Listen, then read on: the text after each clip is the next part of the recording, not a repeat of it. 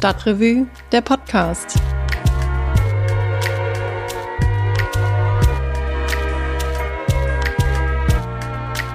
Ja, hallo, schön, dass ihr wieder zu uns gefunden habt. Das ist der Podcast von Kölns unabhängigen Monatsmagazin der Stadtrevue und ich bin Christian Wertschulte.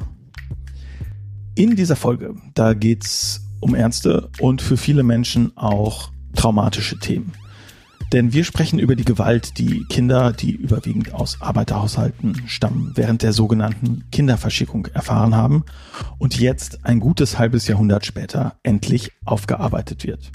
Und dann schauen wir noch auf die Situation von ungewollt Schwangeren. Da hat sich ja tatsächlich jetzt so auf Bundesebene einiges geändert.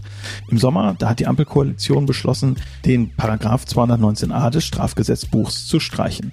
In diesem Paragraphen, da stand, dass es strafbar sein kann, darüber öffentlich zu informieren, dass eine medizinische Einrichtung einen Schwangerschaftsabbruch vornimmt. Das ist jetzt also möglich und das ist tatsächlich ja auch ein Fortschritt. Aber trotzdem, eine Schwangerschaft zu beenden, das ist für viele Menschen eine Entscheidung, die ihnen immer noch schwer gemacht wird. Und das fängt schon mit der Gesetzeslage an. Denn ein Schwangerschaftsabbruch, das ist eine Straftat und daran hat sich auch im letzten Vierteljahrhundert nichts geändert. Diese rechtliche Situation, die hat ganz konkrete praktische Folgen. Auch im liberalen Köln, das sich an dieser Stelle vielleicht eher von seiner, ja, von seiner katholischen Seite zeigt. Wir haben diesen Monat darüber berichtet in der Stadtrevue Titelstory My Body, No Choice. Und geschrieben hat diese Geschichte Philipp Haser. Mit ihm habe ich über seine Recherche gesprochen. Hallo Philipp. Hallo Christian. Philipp, du hast ja recherchiert über die Situation von ungewollt Schwangeren in Köln und ja, hast dich gefragt, was passiert eigentlich, wenn man in Köln einen Schwangerschaftsabbruch vornehmen will? Und das würde mich jetzt mal interessieren, ganz generell gesprochen. Welche Optionen gibt es denn da und wie ist diese Situation? Also einen Schwangerschaftsabbruch vornehmen darf man laut Gesetzgebung, darf ein Arzt, wenn ähm, eine von drei Möglichkeiten vorliegt. Das ist einmal, es gibt wichtige medizinische Gründe oder es liegt ein sogenannter kriminologischer Grund vor, das heißt eine Schwangerschaft nach einer Vergewaltigung. Und der dritte Grund ist nach der sogenannten äh, Beratungsregelung, das ist der Kompromiss aus dem berühmten Paragraphen 218a aus dem Strafgesetzbuch. Und da ist dann eine Abtreibung möglich, wenn man vorher eine Pflichtberatung absolviert hat bei einer anerkannten Beratungsstelle. Da muss man noch drei Tage warten. Und dann kann ein Arzt diese Abtreibung vornehmen, wenn man die Schwangerschaft beenden möchte, bis zum Ende der zwölften Schwangerschaftswoche. Mhm.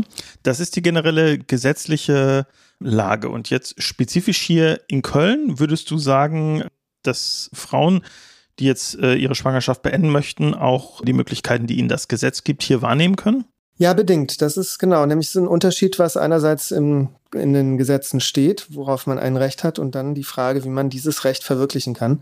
Und da muss man klar sagen, dass das eingeschränkt ist. Es wird den Frauen, insbesondere in Köln, nicht leicht gemacht. Das würde ich jetzt so am Ende der Recherche sagen. Das sagt auch die Stadtverwaltung, die ist nämlich aufgefordert worden, im Rat Zahlen zur Situation vorzulegen, und zwar mit der Frage, wo können denn Frauen einen Abbruch vornehmen? Dieser Abbruch ist in der Regel ambulant möglich.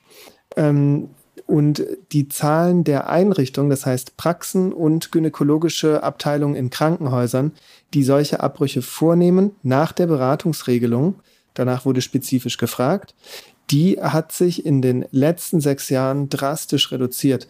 Das sind von 25 Einrichtungen, sind 19 im vorigen Jahr übrig geblieben, so der Stand. Und das ist natürlich ein drastischer Schwund. Da ist es ähm, drastisch gesunken, die Möglichkeiten für die Frauen und damit eben auch die Möglichkeit, zeitnah einen Termin zu bekommen. Denn äh, man muss sich das vor vorstellen, das ist ein krasser Zeitdruck, der da herrscht, weil es eben nur bis zu einem bestimmten Termin legal ist, diese Abtreibung in Deutschland vorzunehmen. Und bis dahin muss es passiert sein. Und das heißt, bis dahin muss man eben auch einen Arzt gefunden haben. Klar. Und du hast jetzt schon gesagt, irgendwie ist die Arztpraxen ja gerade so ein bisschen in den Vordergrund auch gestellt. Das sind ja schon diejenigen, die quasi den größten Teil dieser Abbrüche vornehmen. Warum tun das denn eigentlich nicht mehr Praxen? Ja, das ist eine gute Frage. Ähm, und zwar ist es auch eine gewissermaßen Errungenschaft der Frauenbewegung, dass ähm, Frauenärzte diesen Eingriff in ihrer Praxis durchnehmen. Das heißt, du musst nicht ins Krankenhaus, du musst nicht im, bist nicht konfrontiert mit irgendwie mit einem Empfang, mit Karte einlesen bei Leuten, die du noch nie gesehen hast und wo ganz viel Betrieb drumherum ist, sondern du gehst in die Frauenarztpraxis, wo du vielleicht auch vorher schon warst, wo vielleicht auch die Schwangerschaft festgestellt wurde, wo die Ärztin dich vielleicht auch ein bisschen länger schon kennt und ähm, vielleicht auch deinen Partner oder deine Partnerin schon ein bisschen länger kennt. Und äh, deshalb ist es total, wäre es total ähm, gut, wenn man das einfach in dieser Umgebung machen könnte. Und lange Jahre hat das auch ganz gut funktioniert. Doch ähm, dass die Zahl der Praxen da so arg gesunken ist, kann mit ganz vielen Gründen zu tun haben. Ähm, vor allem aber es, es lohnt sich nicht wirklich. Und eine Ärztin, mit der ich gesprochen habe, die solche Abtreibungen vornimmt, sie wollte nicht sagen, dass wir erwähnen, wo sie genau arbeitet, auch nicht in welchem Stadtteil, ähm, weil sie da auch äh, sehr unter Druck steht. Ähm, die hat gesagt, dass auch das grundsätzliche Verständnis dieser, ähm, dieser Leistung als einer Hilfe für die Frau, dass das ein bisschen fehlt. Und das merken die Ärzte, dass, ein, dass da ein gesellschaftliches Stigma noch drüber liegt, dass, ähm, dass man nicht ganz einholen kann. Das hat zur Folge, dass ein Arzt oder eine Ärztin, die Abtreibungen nach der Beratungsregelung durchführt, das ist ein Abtreibungsdoktor, da geht man nicht hin, da gibt es vielleicht Probleme, sich mit einer, wenn man die Praxis neu übernimmt, fürchtet man, dass man dann Patienten verliert oder eben nicht äh, gesund wachsen kann oder so. Und das, das, da äußert sich dieses, diese abstrakte Ablehnung, ähm, die gesellschaftlich immer noch verbreitet ist, ganz konkret bei den Ärzten als ja, ein Druck, diese Leistung vielleicht nicht unbedingt anzubieten und äh, nach vorne zu stellen. Das Gesetz im Paragraph 218 gibt Ihnen ja auch explizit die Möglichkeit, äh, diese Behandlung abzulehnen. Genau, ist eine Gewissensentscheidung.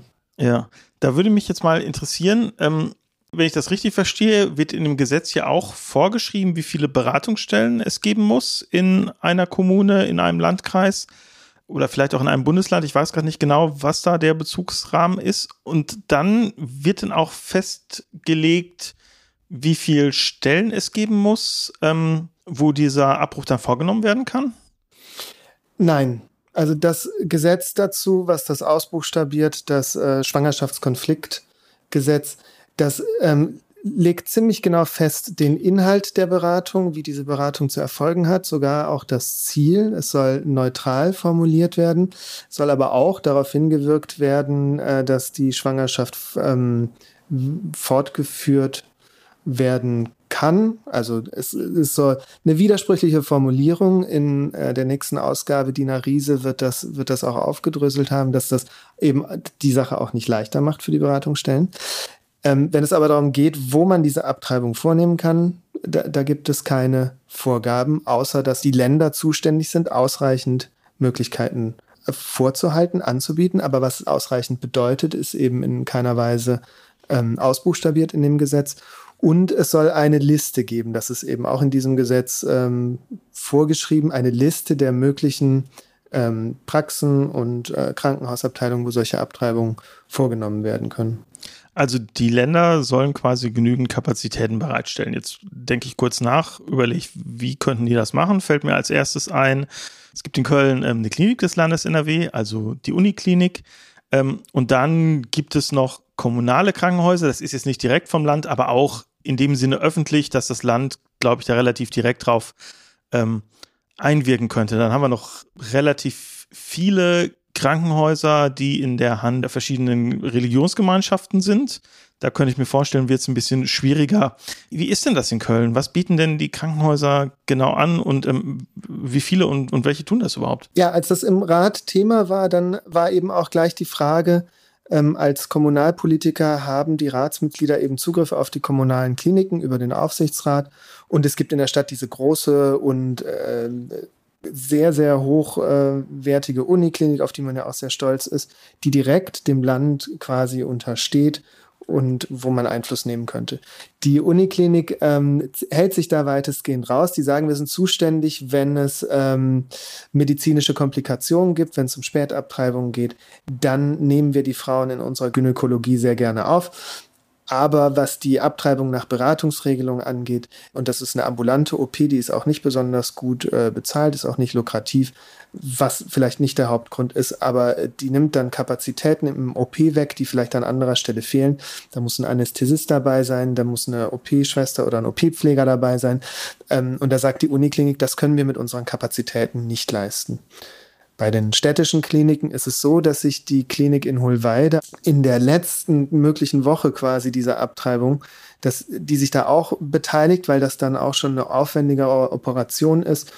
Und ähm, wenn es also wirklich spitz auf Knopf steht und die, das Ende der Frist droht, dann hat man in Hohlweide immer gesagt, dann äh, machen wir das auch was ja aber eben nicht das Wünschenswerte für die Frau ist, sondern das, der Eingriff soll ja so minimal wie möglich sein und das heißt so früh wie möglich.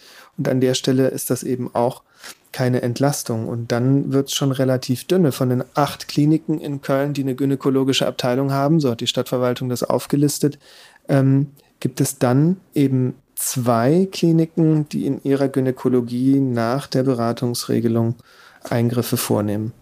Okay, und äh, welche beiden sind das und, und was ist da die Motivation, warum die das machen und die anderen nicht? Die beiden Kliniken sind das evangelische Krankenhaus in Kalk und das Klinikum in Ports. Ähm, in Ports hatte ich zwei sehr aufgeschlossene Gesprächspartnerinnen, äh, die beiden Chefärztinnen dort der Gynäkologie und der Geburtshilfe, ähm, die das schon seit Jahren ähm, machen und denen ist es einfach ein persönliches Anliegen. Die ähm, eine Chefärztin hat das bei ihrem Antritt 2008 auch explizit zur Bedingung gemacht, dass sie dort frei entscheiden kann, wie sie diese Eingriffe durchführt. Und das macht sie auch seitdem. Und ihre Nachfolgerin hat das jetzt übernommen. Und in der Mitteilung der Stadtverwaltung wird auch dieses Krankenhaus eben genannt als ähm, eines, was komischerweise jetzt hinzugekommen sein soll, obwohl nach der Aussage aus Port sie das schon seit mehreren Jahren machen und was diese ähm, Versorgung mit übernimmt. Beim Krankenhaus in Kalk war es wesentlich schwerer, einen Einblick zu bekommen. Dort ähm, hat man auf die Urlaubszeit verwiesen und aus der Pressestelle kamen dann relativ allgemeine Aussagen. Ähm, warum man sich beteiligt, kann ich nicht beantworten. Ähm, was aber ähm, offenbar der Fall ist, ist, dass die Beratungsstellen, die den Frauen im Anschluss an die Beratung helfen, einen Ort zu finden, wo sie den Eingriff vornehmen lassen können. Da haben mehrere berichtet, dass sie lange Jahre in Kalk ähm, die Frauen gut unterbringen konnten, dass das aber zuletzt schwieriger geworden ist. Das heißt, ähm, dass dort dann immer öfter geantwortet wurde, uns fehlen jetzt die Kapazitäten oder nächster freier Termin ist in drei Wochen. Und das war in vielen Fällen dann nicht akzeptabel und schwierig. Warum sich das verschlechtert hat, war für mich nicht nachvollziehbar. Da konnte ich auch keine ähm, sinnvolle Aussage bekommen. Die Pressestelle hat dann etwas so relativ allgemein geantwortet, dass das Wohl der Frauen bei ihnen im Fokus stünde und die Eingriffe ähm, eben nicht. Wie das zusammengeht, habe ich leider nicht aufklären können. Das klingt ein bisschen, als würde in Köln quasi der, ja, der Mangel verwaltet, wenn es also um, um Schwangerschaftsabbruch geht. Ähm, es ist ja so, dass gerade schon aufgezählt, ähm, die Politik weiß darüber, ähm, hatte auch einen gewissen Spielraum. Wird sie diesen Spielraum denn nutzen? Jetzt vor allen Dingen das Ratsbündnis aus Grünen, CDU und äh, der kleinen Partei Volt. Ja, ich äh, denke schon, dass man ähm, zu dem Thema was hören wird. Äh, Volt und Grüne haben diese ursprüngliche Anfrage gestellt im Anfang des Jahres, ähm, von, äh, sind auf die Stadtverwaltung zugegangen und haben da eben auch äh, offenbar erkannt, dass, dass sich da was tun muss.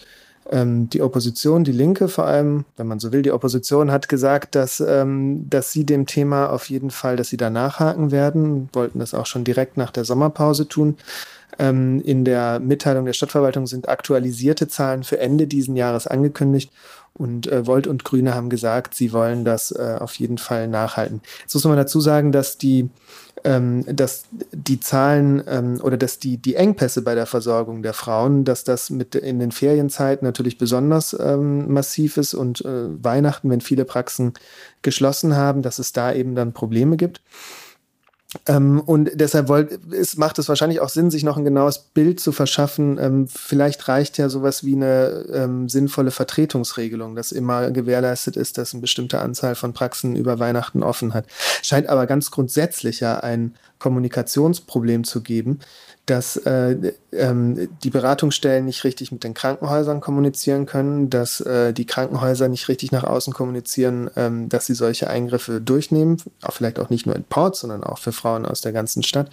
Und da gibt es, glaube ich, eine Menge, was ähm, Volt und Grüne anstoßen könnten und wo sich wahrscheinlich auch die CDU anschließen könnte.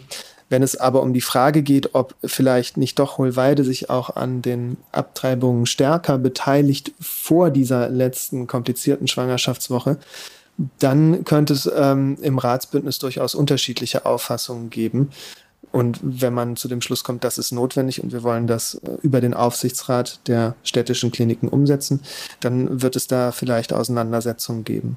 Hm. Das heißt, äh, sprechen wir es offen aus, äh, die CDU könnte da Bedenken haben, äh, vielleicht auch von Teilen der Parteibasis, aber dann gäbe es ja vielleicht die Möglichkeit, dass sozusagen diesen Antrag dann gemeinsam mit der SPD äh, oder der Linkspartei oder auch der FDP zu verabschieden, sodass er dann mit einer anderen Mehrheit durch den Rat käme. Also das ist jetzt keine kein endgültiges Hindernis. Äh, oder wie schätzt du das ein?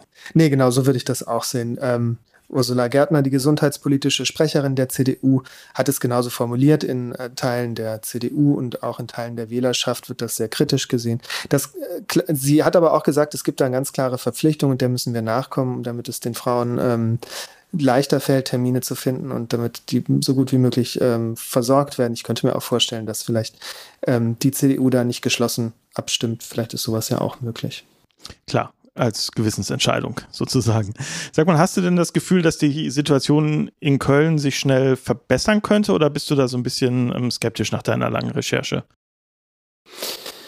Ja, das ist eine gute Frage. Also die Aufgeschlossenheit, mit der man ähm, zumindest teilweise ähm, das Thema angesprochen hat, das war etwas, was mich ein bisschen überrascht hat. Ich hatte es eigentlich schlimmer erwartet oder ähm, durchgehend ähm, verstockter erwartet. Ähm, ich könnte mir vorstellen, dass die äh, bundesweite Diskussion und auch die Abschaffung des Werbeverbotes, ähm, man darf als Arzt jetzt darüber informieren, dass man Schwangerschaftsabbrüche durchführt, ähm, dass das dazu führt, dass eben insgesamt nochmal darüber nachgedacht wird, ja, wie wollen wir eigentlich das kommunizieren und wie ähm, als direkt nächste Frage, wie wollen wir das vielleicht auch stadtweit koordinieren und da hat die Politik sicherlich eine Aufgabe, die aber sicherlich ähm, lösbar ist und wo man, glaube ich, mit relativ wenigen Mitteln relativ schnell viel erreichen kann. Wenn sich der Engpass jetzt tatsächlich als ähm, dauerhaft und gravierender oder ähm, verschlimmernd herausstellt, dann ist, glaube ich, schon ein bisschen dickere Bretter zu bohren. Findet man genügend Ärzte, die sich da beteiligen? Kann man auf die Praxen in irgendeiner Form zugehen? Das sind aber eigentlich alles Entscheidungen, die auf anderen politischen Ebenen dann getroffen werden müssen. Und dann haben wir über die Ausbildung der Ärzte und das Studium, wo Abtreibung relativ äh, nur eine untergeordnete Rolle spielt, noch gar nicht gesprochen. Nee, genau. Das sind die anderen komplexen Themen, die kann man dann ja nachlesen bei uns in der Stadtrevue, in der Titelgeschichte, die du äh, recherchiert und geschrieben hast. Vielen Dank nochmal dafür und auch vielen Dank für dein Gespräch hier. Vielen Dank, Christian.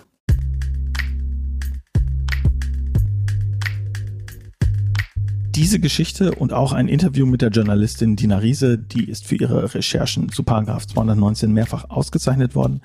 Das könnt ihr nachlesen in der aktuellen Stadtrevue. Und ähm, damit wäre auch eine kleine Bitte unsererseits verbunden. Wir können solche Recherchen und solche Geschichten natürlich nur machen und dann hier im Podcast drüber sprechen, wenn viele Menschen uns unterstützen. Und auf stadtrevue.de slash support findet ihr dafür verschiedene Möglichkeiten. Also es gibt zum Beispiel eine einmalige Spende, aber vielleicht habt ihr auch Lust, unser Magazin mal mit mit einem Probeabo auszuprobieren. Das könntet ihr da auch machen.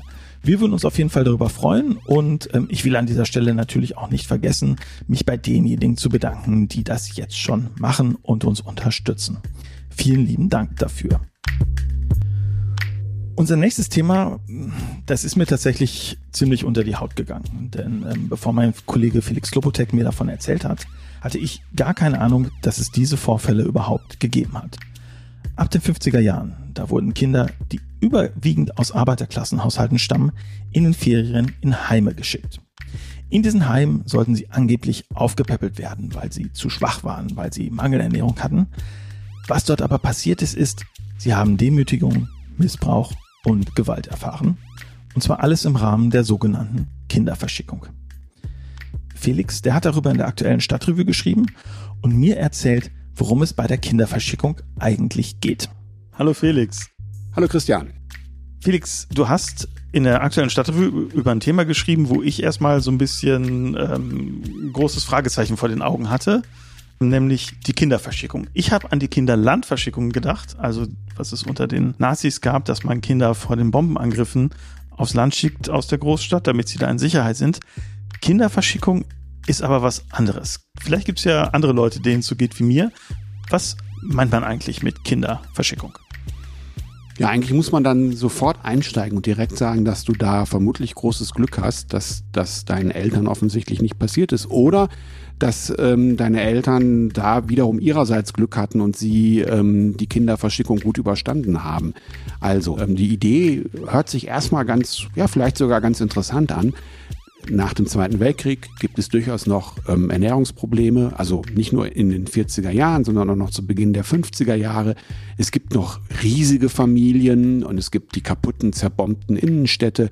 Und da sagt man sich, also Mann, ähm, zu diesem Mann können wir ja vielleicht gleich noch kommen, weil das nämlich noch gar nicht so erforscht ist. Die Familien müssen entlastet werden.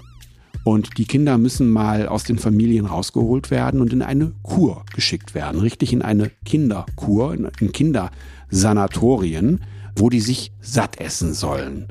Und diese Kur wurde auch genauso bemessen. Äh, es war ein Behandlungserfolg, wenn die Kinder mit x Kilo mehr auf den Rippen zurückkamen. So, das hört sich jetzt erstmal so ein bisschen plump an. Ah ja, gut, okay, da werden die Kinder vollgestopft und dann kommen sie mal weg. Äh, die kamen dann an die Nordsee oder in den Schwarzwald oder hier in Nordrhein-Westfalen ins Sauerland. Aber was die Kinder dort erlebt haben in diesen Sanatorien, war für die meisten der pure Horror. Sie wurden dort gequält, sie wurden terrorisiert, sie wurden seelisch gebrochen und äh, körperlich ähm, verletzt. Ja, du hast ja gerade schon erzählt, sozusagen, ich hätte das Glück gehabt, dass meine Eltern nicht auf sowas waren.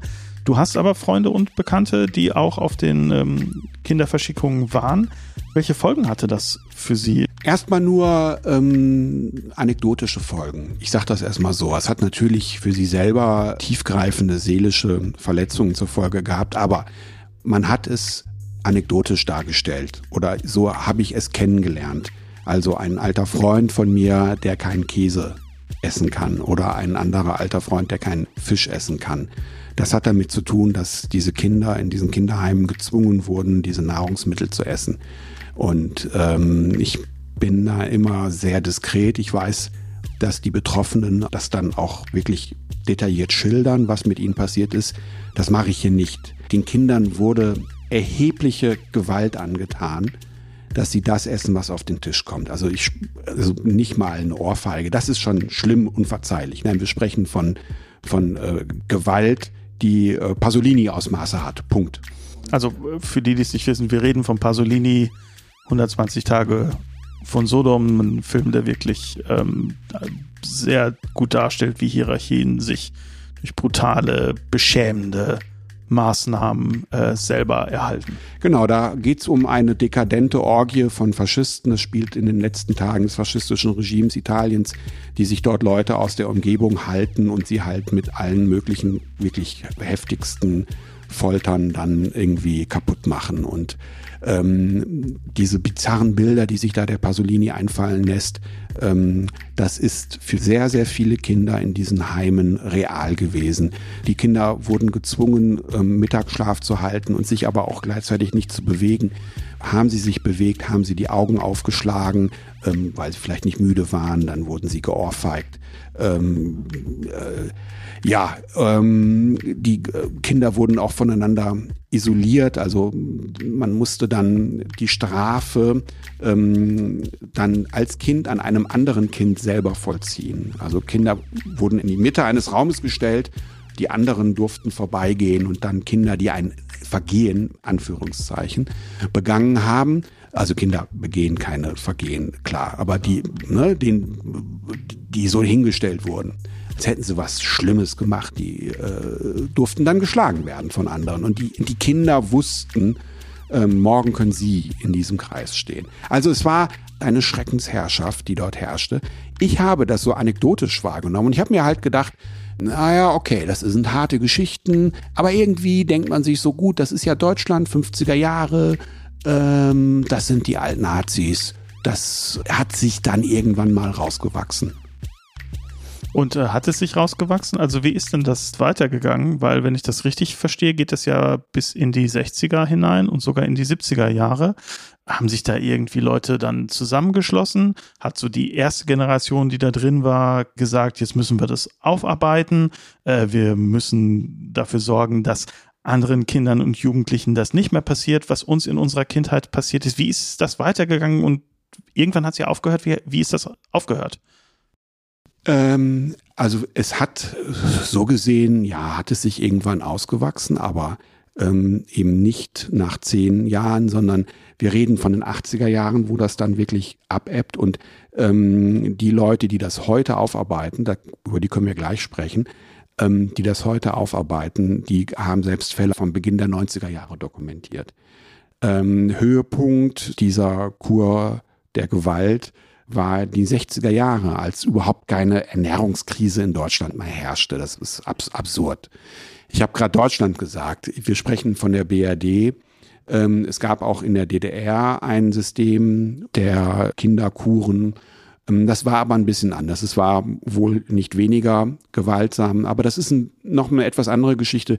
Da geht es ja viel darum, auch so treue Staatsbürger zu erziehen. Da weiß man auch, wer die Täter sind. Und ich habe ja vorhin von äh, einem Mann, einem etwas unpersönlichen Mann gesprochen. Man weiß, also die Leute, die das heute erforschen, die wissen, die stehen, sagen, sie stehen noch am Anfang, sie wissen nicht genau, was das für ein System war. Krankenkassen waren beteiligt, Ärzte waren beteiligt, kirchliche Einrichtungen waren beteiligt, die Landschaftsverbände, ähm, zum Beispiel der Landschaftsverband Rheinland, die diese Heime betrieben haben, die waren alle in dieses System involviert. Aber wie sich das genau getragen hat, das weiß man immer noch erst in Ansätzen. Und damit sind wir bei der Frage, haben die das angefangen aufzuarbeiten? Nein, die Leute waren ganz offensichtlich traumatisiert. Sie wollten das verdrängen, sie wollten das wirklich abhaken. Und erst 2009 mit einem offensichtlich aufsehenerregenden Artikel der Journalistin Anja Röhl, die ein Verschickungskind war, fing das dann an aufzubrechen. Die hat das publiziert, die hat viel Zuspruch bekommen, viele Rückfragen, viele Leute, die sich bei ihr gemeldet haben und sie hat das dann mit einem immer größeren Netzwerk dann ähm, durchgezogen, dass diese Aufarbeitung stattfindet. Und das ist jetzt tatsächlich der Fall. Ende letzten Jahres hat der Landtag in NRW zum Beispiel in NRW beschlossen, dass ähm, die Aufarbeitung ähm, ja, ich, ich sage jetzt einfach mal ungeschützt, vollumfänglich äh, äh, finanziert, unterstützt wird. Das ist jetzt so ein juristischer Begriff, aber ähm, der Landtag NRW hat das einstimmig beschlossen. Also da zeigt sich nochmal so die Dringlichkeit, auch nach 50 Jahren das aufzuarbeiten. Mhm. Ist das denn verjährt jetzt eigentlich? Das sind ja eigentlich Straftaten, die da begangen wurden. Oh, das ist eine sehr gute Frage. Also da kann ich jetzt, was die juristische Seite angeht, nichts zu sagen. Aber du hast das richtige Wort genannt. Es waren Straftaten. Es waren schon damals Straftaten. Also das stimmt einfach nicht. Das hat mir auch, äh, ich muss jetzt diesen Namen nennen, der Detlef Lichtrauter gesagt, der hier in NRW im Vorstand ist, die Geschichte der Verschickungskinder aufzuklären, der das selber durchlitten hat in Bonn äh, als Zwölfjähriger 1973. Und der meinte, nein, nein, das kann man jetzt nicht nur auf diese kruden Erziehungsmethoden zurückführen. Es waren schon damals also wirklich nach dem damaligen Stand der Gesetze Straftaten. Okay, also juristisch kannst du da nichts äh, zu sagen. Ähm, trotzdem, die Aufarbeitung wird jetzt stattfinden, vollumfänglich. Ist schon irgendwie klar, worin das münden soll? Wird das eine Ausstellung werden? Wird das ein Dokumentarfilmprojekt werden? Wird es da einen Katalog geben, so ähnlich wie der Landschaftsverband Rheinland ja auch ähm, die wirklich schlimme, gewaltvolle Geschichte seiner Kinderheime und seiner Psychiatrien mal aufgearbeitet hat und auch seiner gehörlosen Schulen. Weiß man darüber schon was, wie das weitergehen wird? Es ist ein Citizen Science Project, was so viel heißt wie, also früher hätte man von Barfußhistorikern gesprochen, also Leute, die jetzt von sich aus sich auf den Weg machen sollen, ihre Zeugnisse aufzuschreiben. Es ist willkommen, die werden also dann ordnungsgemäß ähm, archiviert und es sollen, das ist die erste Ebene, es sollen so Foren geschaffen werden. Foren der Erinnerung, ähm, das kann alles Mögliche sein. Das fängt natürlich erstmal auf der Ebene an, dass Zeugnisse gesammelt werden. Ohne große Werbung ähm, sind es binnen kurzer Zeit auf Bundesebene 7000 Zeugnisse gewesen. Äh, fast ausschließlich negative. Es gibt auch da einige ganz wenige positive Ausnahmen. Zeugnis im Sinne von Zeitzeuginnenberichten. Ja, genau. Und dann aber soll es genau das geben, ähm, dass man Lesungen veranstaltet, dass man ähm, Betroffene, die dann vielleicht auch geschult sind, ähm, in Schulen schickt oder ähm, ja, dass man da an öffentlichen Orten ähm, vielleicht sowas wie ein Hearing abhält, dass es vielleicht auch die Möglichkeit gibt, ähm, dass die Rechtsnachfolger sich äußern. Viele Rechtsnachfolger zum Beispiel bei den Krankenkassen, aber auch in kirchlichen Einrichtungen ähm, haben schon volle Unterstützung auch signalisiert und bereit erklärt, das müssen wir auch aufarbeiten. Interessanterweise mauert, so erzählte mir äh, Detlef Lichtrauter, der Landschaftsverband Rheinland. Ah ja, ähm, interessant. Ja, das ist, äh, fand er auch überraschend. Ich kann mir ehrlich gesagt nicht vorstellen, dass sowas lange durchgehalten werden kann, weil da einfach der politische Druck zu groß ist. Der einzige Wermutstropfen ist, dass es keine bundespolitische Initiative ist, sondern dass das Familienministerium gesagt hat, nein, nein, das ist Ländersache, da müssen sich die Länder drum kümmern. Das bedauern die Betroffenen sehr, weil sie dadurch natürlich befürchten, nicht an die ganz große Öffentlichkeit zu kommen. Insgesamt steht die Aufarbeitung am Anfang.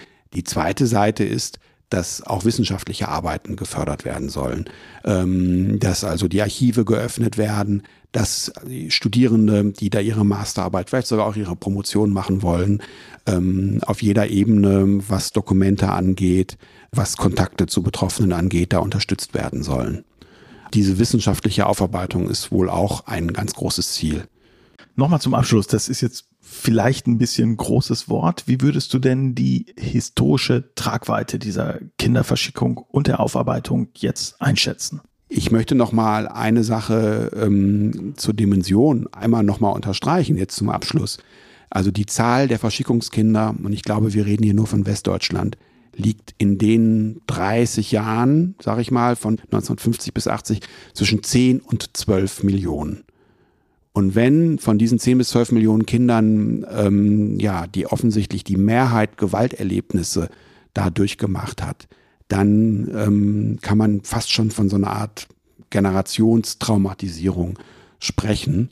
Ja, und das ist tatsächlich, finde ich, auch gesellschaftspolitisch interessant, weil es vielleicht uns Jüngeren hilft, die wir das zum Glück nicht mehr erlebt haben, ähm, die Eltern besser zu verstehen oder auch zu verstehen, was alles schiefläuft in Deutschland. Auch das ist ein, diese Gewaltgeschichte ist halt auch ein Baustein dafür. Ja, vielen Dank, Felix. Ja, ich habe zu danken. Ja, die Aufarbeitung der Kinderverschickung, sie steht erst am Anfang. Wir in der Stadtrevue werden sicher demnächst wieder darüber berichten, wenn es weitere Erkenntnisse gibt, zum Beispiel zur Rolle des Landschaftsverbands Rheinland. Ich hoffe, ihr findet dann auch wieder den Weg zu uns und möchte mich bis dahin verabschieden. Wir hören uns in einem Monat wieder. Bitte bleibt gesund. Bis dann.